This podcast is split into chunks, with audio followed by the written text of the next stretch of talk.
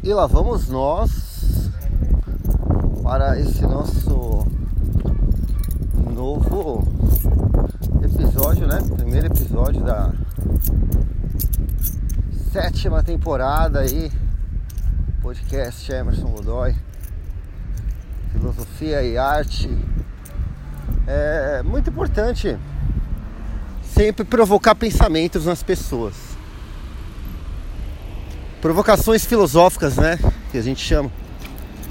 Provocar algo que vá de encontro com a sua instrução de, de pensamento, de certezas, né? Hoje eu vou falar sobre o começo da corda, sobre hábitos e sobre síndromes, né? O que, que são hábitos, né? Hábitos, aqueles costumes repetitivos que se tornam uma rotina e a gente traz para nossa personalidade. E a síndrome, que é um conjunto de hábitos e rotinas que desencadeiam uma doença. Então percebem que é muito parecido, né? O que, que é um hábito e o que, que é uma síndrome? Quem ouve chama síndrome? Síndromes falam sobre doença, né? A pessoa já pensa em doença. E realmente, a síndrome ela determina um conjunto de acontecimentos que definem uma doença, uma disfunção. Pra vocês terem ideia de hábito, ah, eu tenho o hábito de tomar café da manhã. Então, o que, que é o hábito de tomar café da manhã? É todos os dias você tomar café da manhã. Todos os dias você consumir algumas coisas no mesmo horário, do mesmo tipo. Eu como um pão na chapa, um café com leite, um pão de queijo, um docinho, um café preto, às 8 horas da manhã, geralmente, primeira refeição, e o conjunto de todas essas coisas se chama café da manhã. E a perpetuação desse hábito, a perpetuação dessa rotina se torna um hábito. A síndrome é quando uma série de funções, uma série de acontecimentos ocorrem de uma maneira maléfica, uma maneira desfuncional, né? São sintomas repetitivos que nem sempre são bons.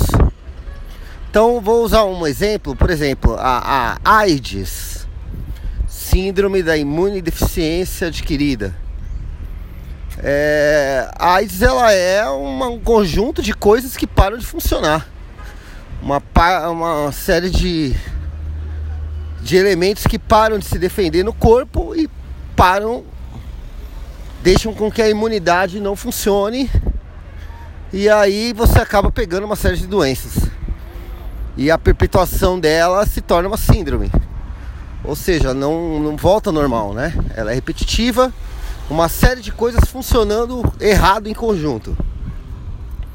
A síndrome quando ela se espalha, né? Ela mantém uma rotina. Então ela acontece várias vezes de maneira sintomática, rotineira. E vocês estão ouvindo aqui os carros passar, né? Tô gravando podcast na rua. Tô indo aqui em direção à casa da minha mãe. Escolhi um horário aqui bem tranquilo. E tô indo aqui rapidinho para não ficar na rua, né? Mas estou utilizando o tempo para deixar aqui mais um áudio para vocês. Então, e tô gravando de máscara, tá? Então, importante esse detalhe também para todos. Então, o que acontece? Os hábitos e as síndromes andam lado a lado um dos outros.